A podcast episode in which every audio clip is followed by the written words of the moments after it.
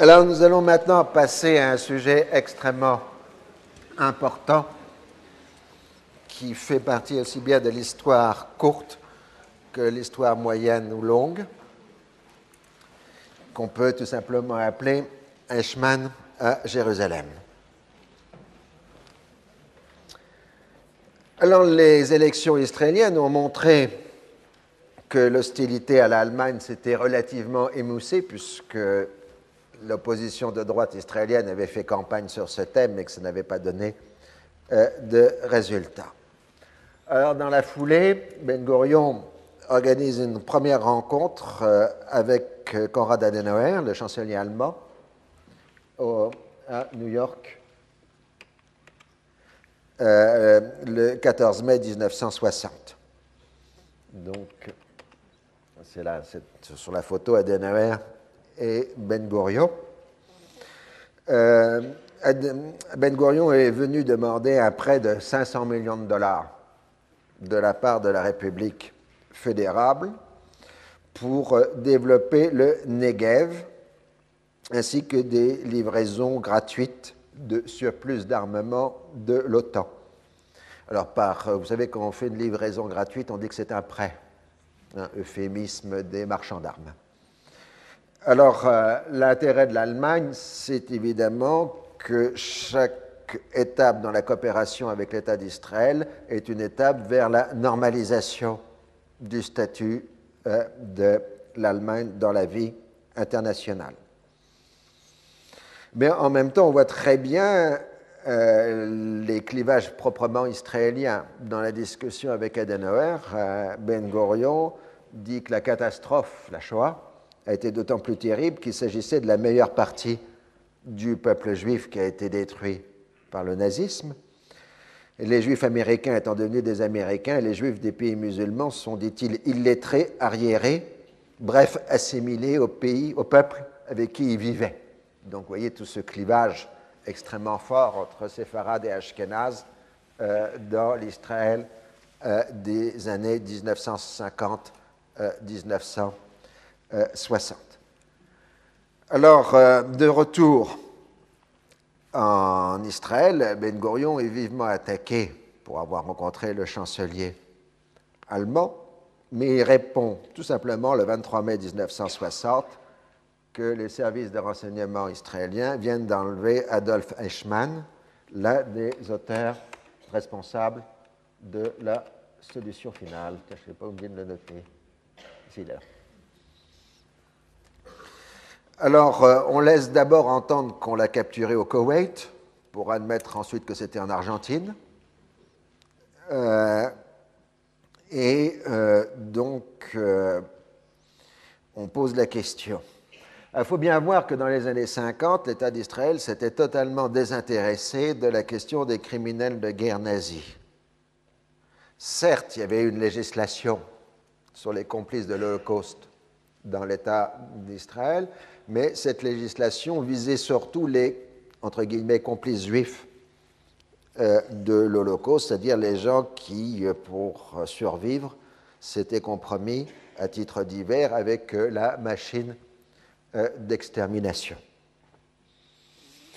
Alors, pourquoi donc s'occuper de C'est pour répondre justement aux difficultés intérieures de l'État d'Israël et au-delà pour opérer ce qu'on pourrait appeler une refondation euh, du peuple juif. Il s'agit, dans un premier moment, évidemment, premier intérêt immédiat, c'est un peu combler le clivage ashkénaze-séfarade euh, euh, en montrant aux juifs orientaux qu'ils sont aussi concernés par la question de la destruction des Juifs d'Europe. Ensuite, euh, ça pose la prétention de l'État d'Israël d'être euh, l'unique héritier des Juifs d'Europe. Débat qui avait été extrêmement fort durant toutes les années 1950, en particulier face au judaïsme de la diaspora et en premier lieu du judaïsme américain. Ça retombe sur la question de la négation de la diaspora. Et la position de Ben Gurion est ferme. Israël est l'unique héritier des 6 millions de juifs qui, rétrospectivement, tous été faits post-mortem citoyens de l'État d'Israël, sur le plan juridique, car ils auraient dû immigrer en Palestine. Et c'est donc, ça implique pour l'État d'Israël le devoir de juger les responsables de l'extermination. Et cette position est suivie par la quasi-unanimité de la population juive euh, d'Israël.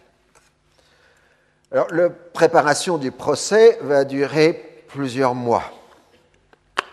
La documentation archivistique rassemblée est absolument accablante pour euh, l'accusé, qui est en effet l'un des principaux acteurs de la destruction des Juifs d'Europe. Et comme les Alliés avaient confisqué les archives de l'Allemagne nazie, il n'y avait pas de problème euh, pour identifier les responsabilités euh, des uns et des autres dans le dossier. Mais contrairement à Nuremberg, ce n'est pas la documentation archivistique qui va être l'élément euh, principal. Le choix va être fait d'une reconstitution vivante de l'épouvantable drame afin de permettre aux jeunes générations de prendre conscience de ce qui s'était passé. Cela implique d'avoir recours aux témoins. Et le Yad Vashem va fournir les témoins nécessaires pour euh, le procès. Or, on est dans une relative contradiction sur le plan juridique, car les témoins n'ont pratiquement rien à dire sur Adolf Eichmann en tant qu'individu. Ils sont là pour parler des crimes, mais ils étaient évidemment trop loin pour parler du rôle d'Eichmann. C'est les archives euh, qui donnent euh, les informations sur le rôle d'Eichmann, ce ne sont pas les témoins. Donc, euh, on passera relativement sur la question des aspects administratifs de l'extermination. Donc là, vous avez la célèbre photo d'Eichmann à Jérusalem. Euh, pour euh, passer des aspects administratifs au procès historique de l'extermination. Le procès durera d'avril à août 1961. L'accusation se concentre sur la présentation de l'extermination, mais elle hésite à dire ou à se déterminer si l'extermination est le point culminant de siècles de persécution. C'est la thèse sioniste habituelle qui renvoie à la négation de la diaspora, ou si c'est un phénomène historique unique dans l'histoire. Autrement dit, c'est la thèse dite l'unicité de la Shoah qu'on oppose déjà entre l'unicité de la Shoah et des millénaires de persécution. L'accent est mis sur les souffrances du peuple juif et on s'intéresse que secondairement aux mécanismes propres de l'extermination. La centaine de témoins convoqués permettent, par la libération de la parole, jusque-là non écoutée, puisqu'on n'avait pas écouté les survivants de l'extermination au lendemain de la Seconde Guerre mondiale, de mettre au premier plan souffrance et atrocité. Brusquement, les victimes, les, témoins passent de statut de suspect, parce qu'au lendemain de la Seconde Guerre mondiale, les survivants étaient des suspects. Comment se fait-il qu'ils ont survécu? Qu'est-ce qu'ils ont fait pour pouvoir survivre? Donc ils étaient intrinsèquement des suspects. Euh, ils passent donc du statut de suspect à celui de héros défini non pas par des actes de résistance, mais par l'enfer qu'ils ont subi.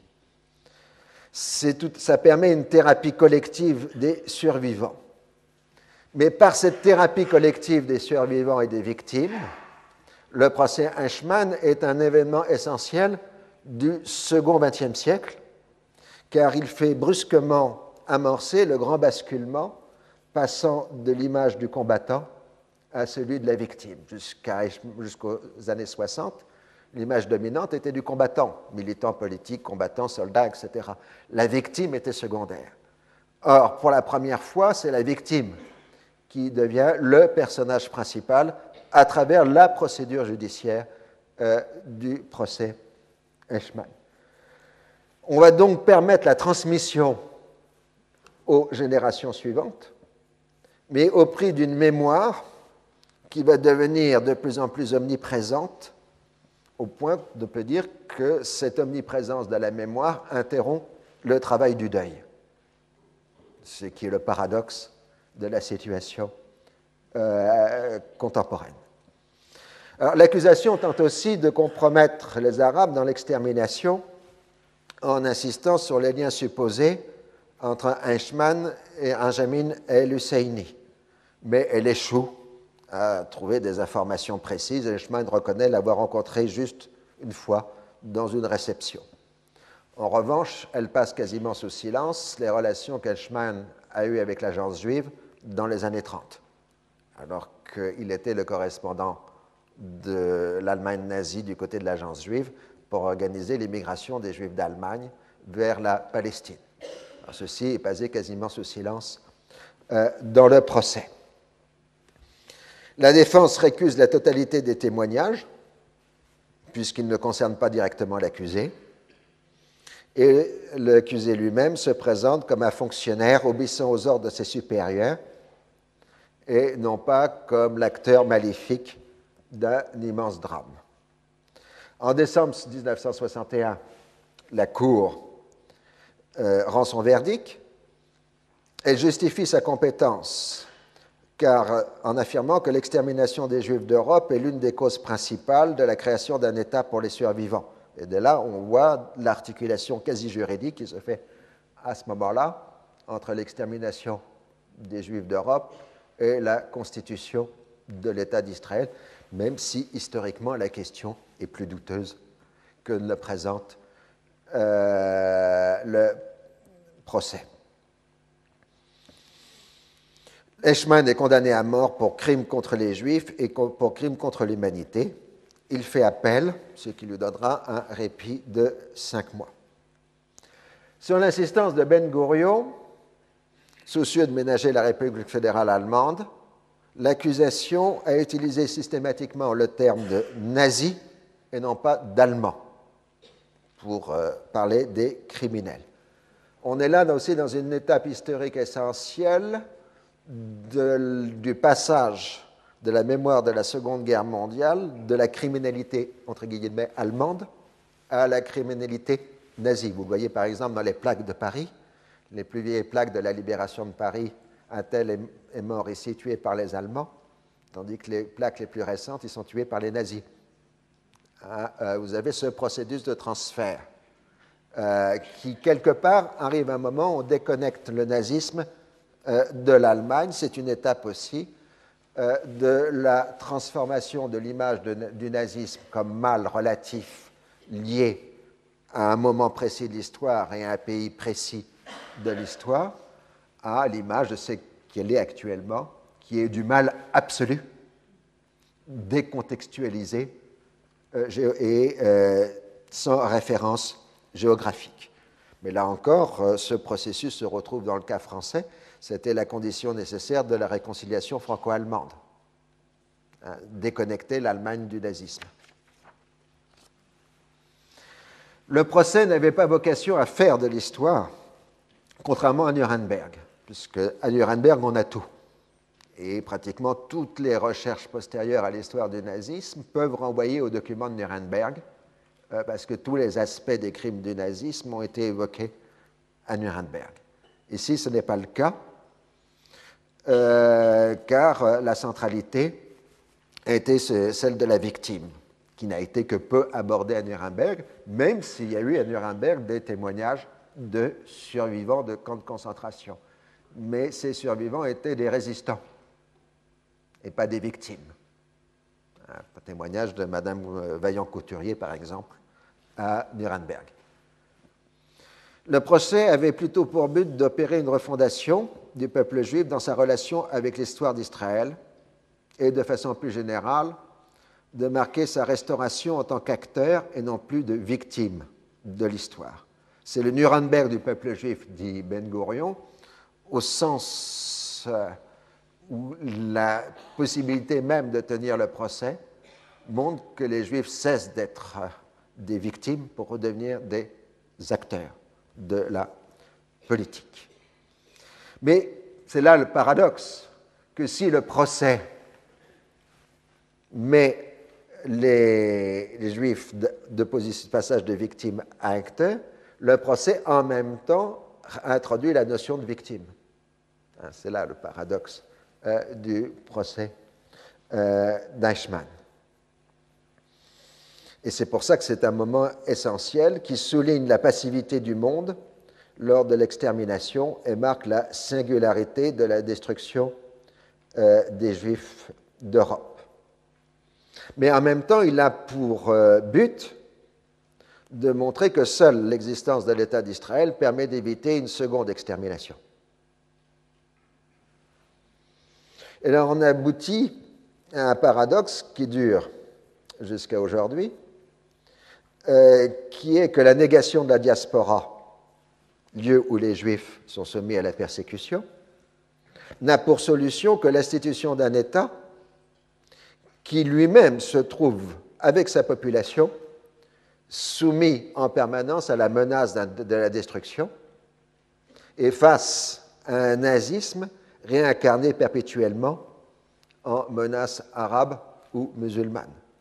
Les événements de cette année sont largement là pour euh, illustrer euh, ce paradoxe. Alors, euh, sur le plan juridique, le procès Eichmann est aussi un moment de transition entre les procès de l'après-guerre, qui ont frappé touché les principaux exécutants des crimes euh, du nazisme, et la nouvelle vague de procès qui va commencer dans la foulée d'Eichmann un peu partout, d'abord en Europe occidentale et ensuite euh, en Amérique du Nord. Alors, la seconde vague des procès sera fondée sur des attentus juridiques différents de la première vague. Les procès dits de Nuremberg, parce qu'il n'y a pas un seul procès à Nuremberg, mais il y a toute une série de procès à Nuremberg, et les procès qui ont suivi, qui se sont tenus en Allemagne, se sont faits très grossièrement, si vous voulez, sur la base du crime de guerre, euh, qui était évidemment l'imputation la plus facile à retenir, puisque juridiquement, la notion de crime de guerre était déjà inscrite dans le droit international. On n'avait utilisé que de façon secondaire la notion de crime contre l'humanité, qui était la novation juridique euh, de Nuremberg. Or, dans les années 60, les crimes de guerre arrivent à prescription. Et c'est à partir de ce moment-là que dans l'ensemble de l'Europe, on va inscrire dans les codes le crime contre l'humanité, qui lui est imprescriptible. Et vous aurez à ce moment-là toute une évolution juridique complexe euh, dans le cas français en particulier, qui fera que dans un premier moment, le crime contre l'humanité ne sera relié qu'aux actes commis par l'Allemagne nazie entre le 1er septembre 1939 et le 8 mai 1945, avant seulement dans les années 1990 de décrocher de la référence au nazisme pour devenir un crime absolu qui peut être applicable à d'autres catégories que les crimes commis durant la Seconde Guerre mondiale. Dès lors, comme vous le savez, la porte sera ouverte à tous les abus de qualification, y compris dans une rétroactivité pouvant aller dans plusieurs siècles en arrière, dans le cadre de ce qu'on peut appeler une extrêmement malsaine concurrence des victimes. Alors le procès va aussi ouvrir un nouveau débat dû au scandale provoqué par le long rapport, reportage d'Anna Arendt, Eichmann à Jérusalem, reportage sur la banalité du mal. vous avez Anna Arendt à cette époque-là, la photo. Paradoxalement, la philosophe qui a assisté au procès comme journaliste euh, n'a pas saisi la spécificité du procès Eichmann. C'est le paradoxe euh, du reportage d'Anna Arendt. Anna Arendt est la personne, la seule qui, dans le cadre de la pensée philosophique européenne, a fait de la victime l'élément central. Euh, toute l'œuvre d'Anna Arendt, en particulier les origines du totalitarisme, est fondée sur la présence de la victime. C'est la seule personne qui, dans les années 40 et 50, a essayé de réfléchir philosophiquement sur la question de la victime. Or, elle ne voit pas la victime au prochain chemin. Euh, pourquoi? Mais parce qu'elle est de cette génération des victimes. Elle est, comme euh, elle dit, euh, je ne m'intéresse pas aux témoignages, succession d'horreurs, parce que les témoins sont des gens comme moi, qui savaient par cœur tout ce qu'il y avait à savoir, qui n'étaient nullement disposés à apprendre une leçon et qui n'avaient certainement pas besoin de ce procès pour tirer leurs propres conclusions. Parce que c'est une juive allemande qui a quitté l'Allemagne à la fin des années 30, que sa famille, ses proches, etc., ont été exterminés. Elle n'a pas besoin de témoignage. Et c'est parce qu'elle n'a pas besoin de témoignage qu'elle ne comprend pas le sens profond du procès. Mais en revanche, elle comprend parfaitement la nature du spectacle organisé par Ben Gurion et les ménagements imposés par lui en ce qui concerne l'Allemagne. Du coup, euh, Anna Arendt s'intéresse à l'accusé, exemple parfait des rouages d'un système totalitaire. Et elle fait ces démonstrations extraordinaires qu'Eichmann est loin d'être un génie du mal, est plutôt un individu dérisoire, un clown qui ne peut s'exprimer qu'à travers la déréalisation du monde. Et la déréalisation du monde, c'est l'essence du totalitarisme, en particulier dans ces instruments de pouvoir de nature linguistique. D'où la très belle, très célèbre formule d'Anna Arendt, euh, la terrible, l'indicible, l'impensable banalité du mal. Eichmann est un être banal et pas un génie euh, du mal.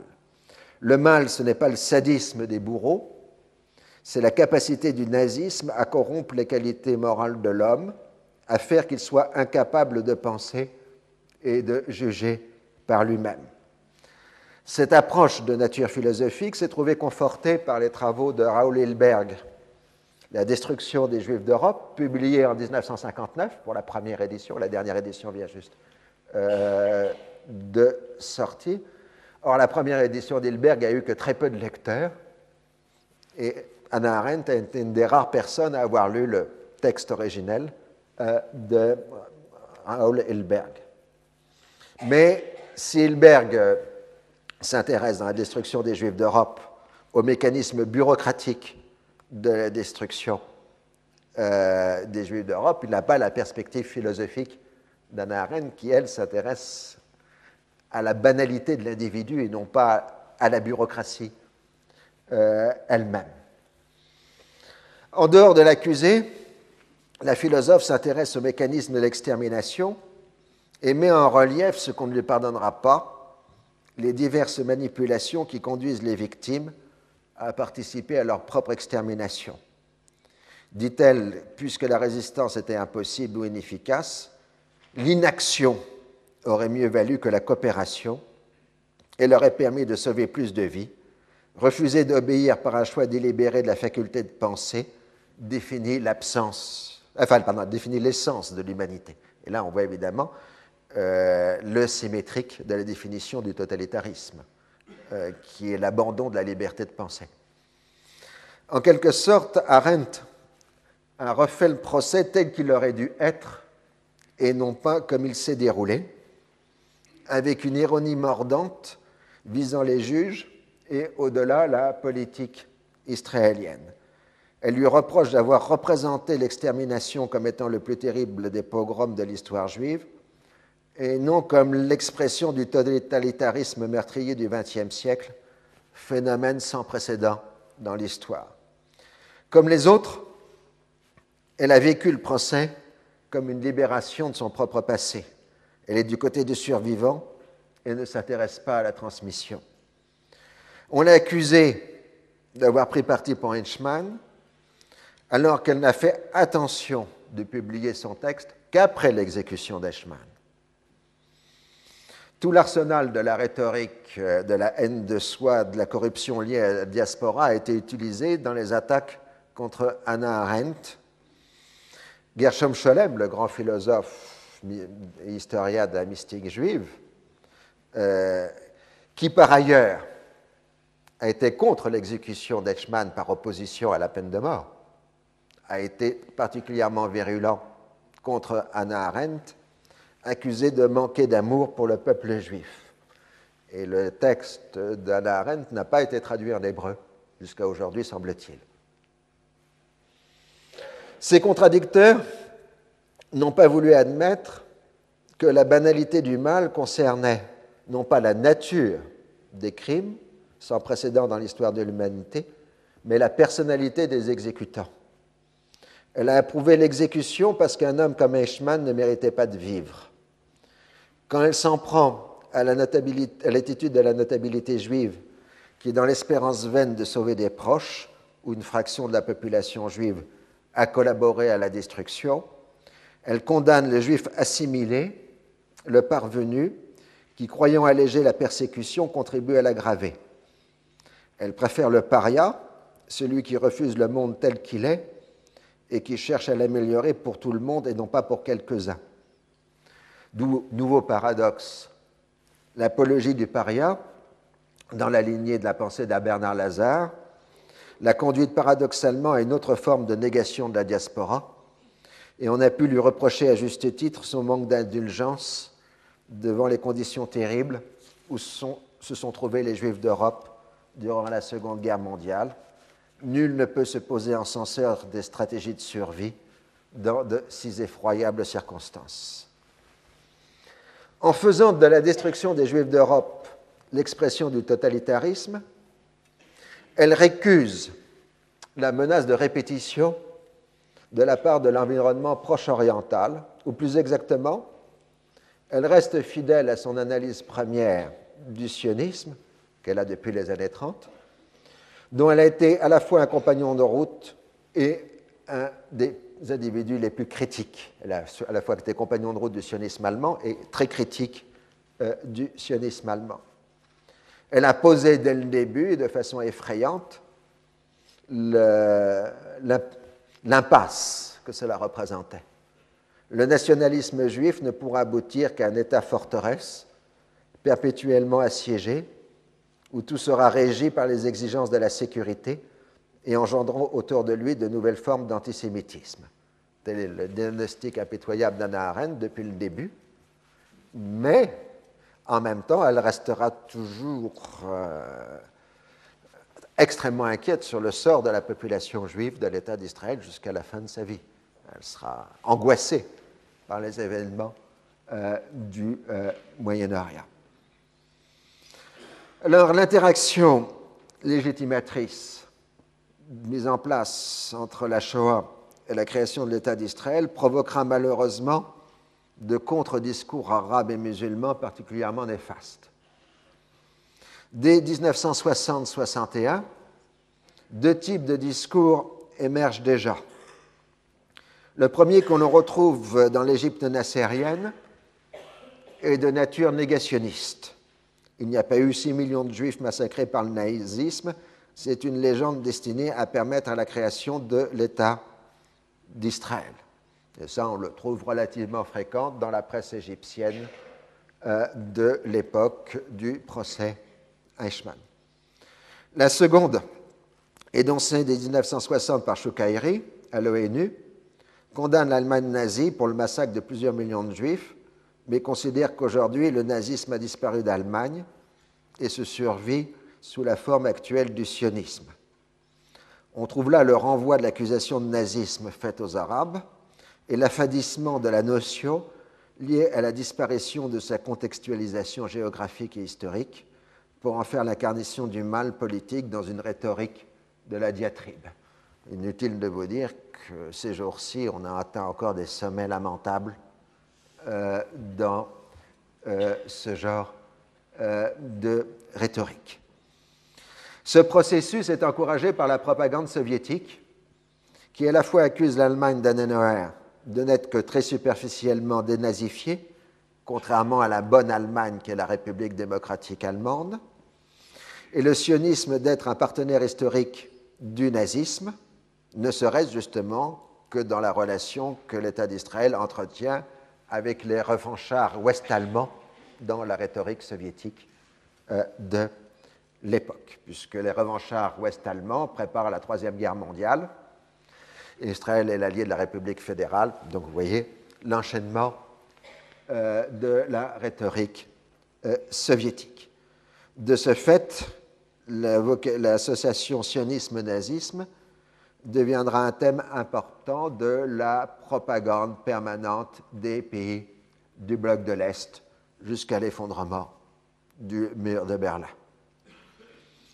La double influence du projet Eichmann et de la propagande communiste va d'ailleurs modifier, dans les années 1960, la rhétorique politique arabe. Jusque-là, le mal absolu, dans ses différentes déclinaisons dans le sionisme, était représenté par l'impérialisme qu'il fallait extirper des pays arabes.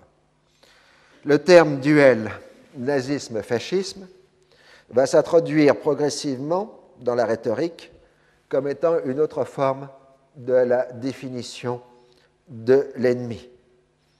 Le progressisme, le glissement vers la gauche, voire vers le gauchisme, accélérera le processus, alors qu'auparavant, nazisme-fascisme n'était vu chez les Arabes que dans une perspective externe. C'était les ennemis des Français et des Britanniques, donc potentiellement des alliés du monde arabe, colonisé par les Français et les Britanniques. Et c'était aussi une forme radicale, mais en même temps la plus accomplie possible euh, du nationalisme. D'où, dans cette vision externe, avant les années 40 et 50, une vision relativement positive chez les nationalistes arabes euh, du fascisme, plus du fascisme d'ailleurs que du nazisme proprement dit.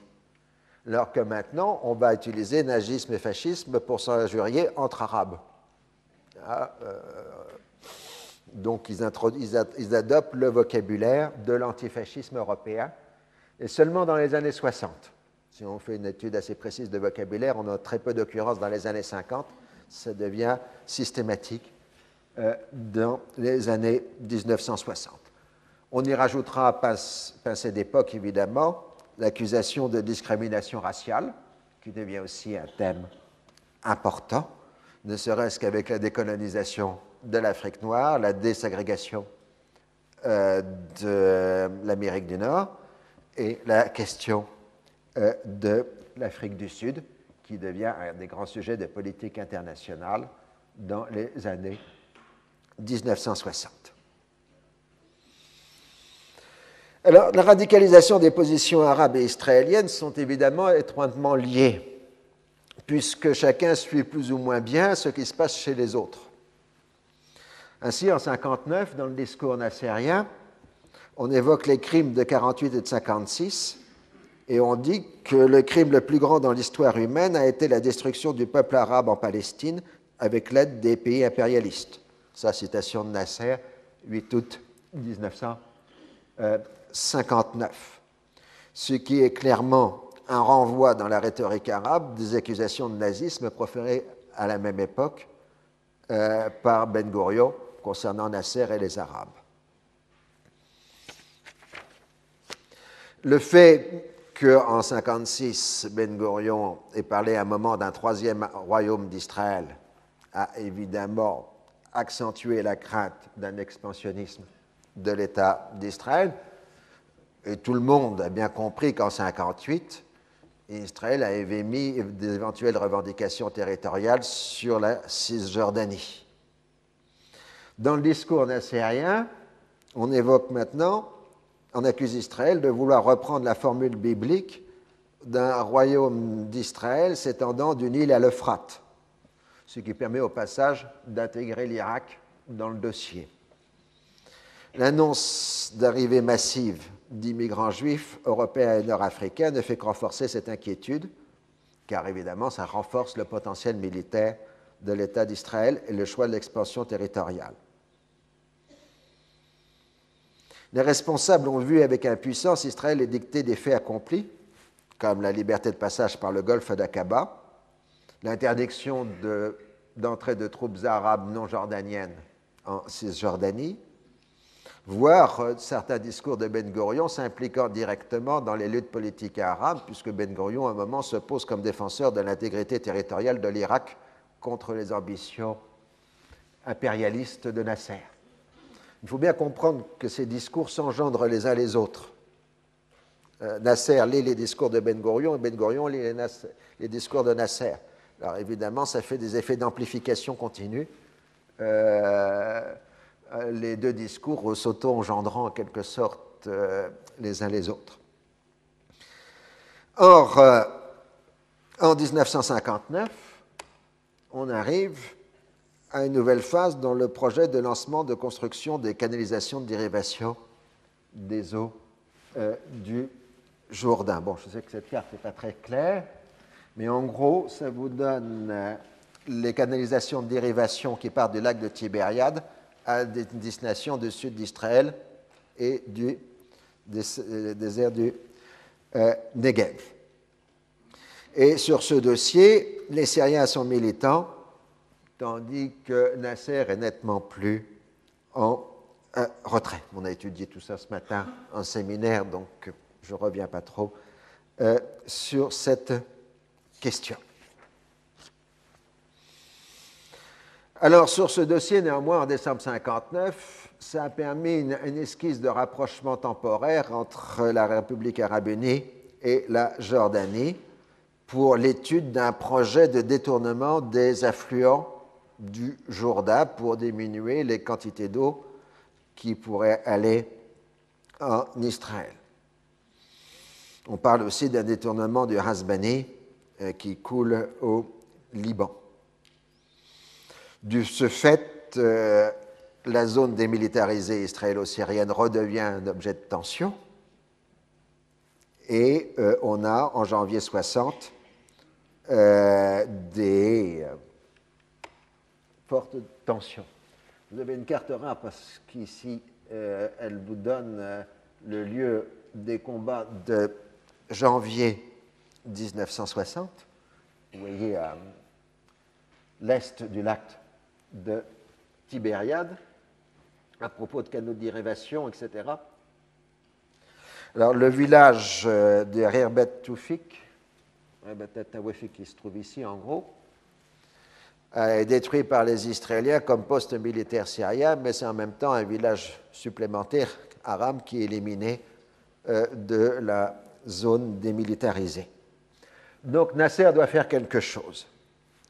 Le 1er février 1960, l'armée égyptienne rappelle ses permissionnaires et fait mouvement vers le Sinaï, tandis que l'armée de la province nord, la Syrie, euh, se concentre à la frontière. C'est un mouvement parfaitement contrôlé, qui est plus un signal politique qu'une menace réelle. Ostensiblement, les Israéliens diminuent leur force à la frontière syrienne et euh, la tension diminue. Le problème, c'est qu'à la mi-février 1960, les soviétiques préviennent les Égyptiens qu'Israël se prépare bien à attaquer la Syrie.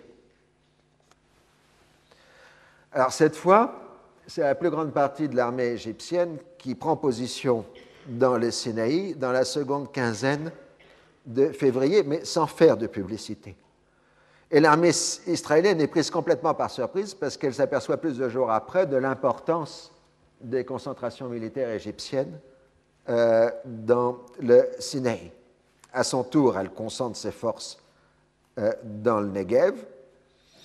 Mais Ben Gurion a rejeté l'opinion des généraux et a refusé de faire appel à la mobilisation générale. Il choisit l'option diplomatique. Donc les Américains, l'ONU, les Occidentaux européens appellent tout le monde à la retenue. Et à partir du 9 mars 1960, le dispositif égyptien commence à s'alléger et à la mi-mars, on est revenu à la situation précédente. On s'est trouvé là dans une problématique de la dissuasion et de la contre-dissuasion. Les Égyptiens ne voulaient pas de guerre générale parce qu'ils savaient qu'ils étaient en position d'infériorité, mais ils ont marqué l'existence d'une ligne rouge pour les Israéliens en ce qui concerne la frontière syrienne, et ils ont aussi signifié que le Sinaï n'était pas démilitarisé. Euh, rétrospectivement, les Israéliens ont considéré qu'il s'agissait d'un véritable danger et qu'ils ne pouvaient pas accepter l'existence de concentration permanente de forces égyptiennes dans le Sinaï parce que ça impliquerait pour les Israéliens de maintenir des concentrations équivalentes dans le Negev. D'où pour eux la nécessité de savoir en détail les mouvements de l'armée égyptienne, d'où une politique de survol systématique du Sinaï et du territoire égyptien par l'aviation israélienne, ce qui engendre des incidents aériens entre les deux pays, et ceci jusqu'en 1967. Le plus remarquable dans la crise de 1960, c'est que les deux pays ont maintenu le profil bas et ont évité les mobilisations des opinions publiques, ce qui leur a donné la capacité de contrôler la situation, chose qui ne se passera pas en mai 1967, des deux côtés. Et euh, donc, euh, de ce côté-là, en disant qu'on a eu en 1960 deux acteurs raisonnables, Nasser et Ben Gurion, ce qu'on n'aura pas en 1967, puisque vous avez très bien compris que la crise de 1960 annonce celle euh, de 1967. Alors, voulant maintenir sa politique d'équilibre, l'administration Eisenhower, et avant l'administration Truman, s'était abstenue d'adresser des invitations officielles aux chefs d'État des pays impliqués dans le conflit israélo-arabe. Les rencontres que les présidents américains avaient eues avec ces chefs d'État se faisaient en général dans le cadre de l'Assemblée générale des Nations unies à New York et non pas dans le cadre de visites officielles. En mars 1960, euh, Ben Gurion se rend en visite privée aux États-Unis pour recevoir un doctorat honoris causa. Il a naturellement des entretiens politiques avec Eisenhower et plaide pour des livraisons d'armes américaines et des garanties de sécurité de la part des États-Unis, mais on lui répond par de bonnes paroles, sans plus. À la rigueur, on peut évoquer des livraisons d'armes comme des missiles Hawks, mais de toute façon, ils ne seront pas disponibles avant 4 ans, donc on a tout le temps euh, d'en parler. Donc en gros, les, Israéliens, les Américains font sourde oreille aux euh, demandes euh, israéliennes. Alors, les Israéliens essayent de relancer le dossier du canal de Suez et ils organisent, euh, par le biais des syndicats américains, un boycott des navires arabes euh, passant euh, dans les ports américains. Ceci en particulier pour frapper les livraisons de céréales américaines en Égypte. Mais spontanément, les syndicats arabes organisent un contre-boycott des navires américains dans les ports arabes. Et il y a beaucoup plus de navires américains dans les ports arabes que de navires arabes dans les ports américains ce qui fait que le gouvernement américain met, fait rapidement pression sur les syndicats pour qu'ils arrêtent ce jeu un peu stérile. Plus inquiétant est la crise avec la Jordanie. Euh, symboliquement, par exemple, la République arabe unie accrédite un consul général à Jérusalem dont la juridiction s'étend, je cite, sur toute la partie du territoire palestinien occupé par l'armée jordanienne. Inutile de vous dire que la Jordanie renvoie le dit consul euh, enfin, n'autorise pas l'entrée du dit consul sur son territoire. Le 29 août 1960, le Premier ministre jordanien est assassiné dans un attentat à la bombe et euh, immédiatement le gouvernement jordanien désigne les services de renseignement de la République arabe unique comme coupables et l'armée jordanienne prend position à la frontière syrienne, donc crise générale, et puis ensuite euh, interposition, médiation. Ce qui fait noter, c'est que pour pouvoir se concentrer à la frontière syrienne, le roi Hussein a fait passer un, messager aux Israéliens demandant euh, l'autorisation en quelque sorte de retirer l'armée jordanienne de Cisjordanie, c'est-à-dire la garantie que les Israéliens n'attaqueraient pas la Cisjordanie dans l'intervalle. Et euh, Ben Gurion a répondu que l'intérêt d'Israël est le maintien de la Cisjordanie.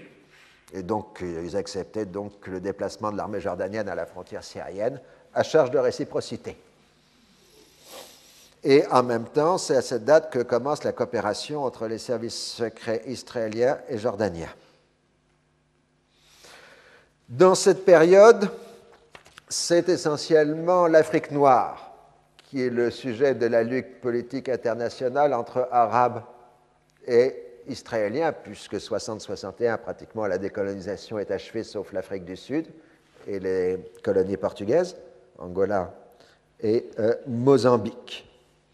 Alors, euh, les Israéliens se vantent de leur aide technique, de leur coopération, mais euh, les Arabes, en particulier Nasser, jouent leur rôle de l'anti-impérialisme, et en particulier dans la décolonisation du Congo belge. Euh, Nasser apporte un soutien massif à l'Obumba.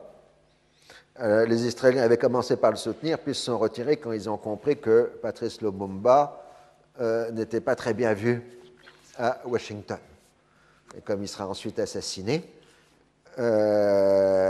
avec plus ou moins complicité des Américains, euh, cette affaire restera une affaire grave qui, pendant plusieurs années, euh, puisque l'Égypte nassérienne soutiendra les forces hostiles à Mobutu euh, dans ce qui deviendra le Zaïre, et ce qui provoquera le mécontentement périodique de Washington, qui n'accepte pas cette politique nassérienne en Afrique noire. En revanche,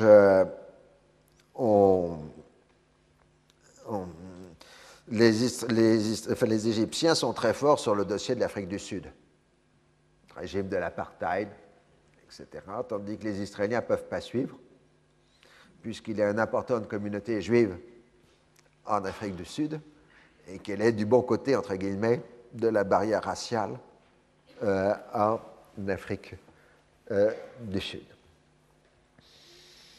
Alors, à la fin de 1960, euh, une rumeur est reprise par la presse internationale qui évoque la possibilité de l'existence d'un projet israélien de fabrication de bombes atomiques dans le cadre d'un accord secret entre la France et Israël. Et dans son discours annuel de Port Saïd le 23 décembre, Nasser souligne que son pays ne permettra jamais de fabriquer un tel engin et qu'il attaquerait la base de l'agression, c'est-à-dire qu'il parle d'une éventuelle guerre préventive de la part de la République arabe unie pour interdire à Israël de se doter d'un armement nucléaire, tout en disant rhétoriquement que l'unité nationale arabe est plus puissante que 20 bombes atomiques et que c'est seule l'unité arabe qui permettra de remporter la victoire sur les soi-disant grandes euh, puissance. Si Israël peut fabriquer une bombe atomique, nous le pouvons aussi. En armant Israël, l'OTAN et les pays occidentaux se font de nous des ennemis. Alors nous verrons cette question la semaine prochaine dans le dernier cours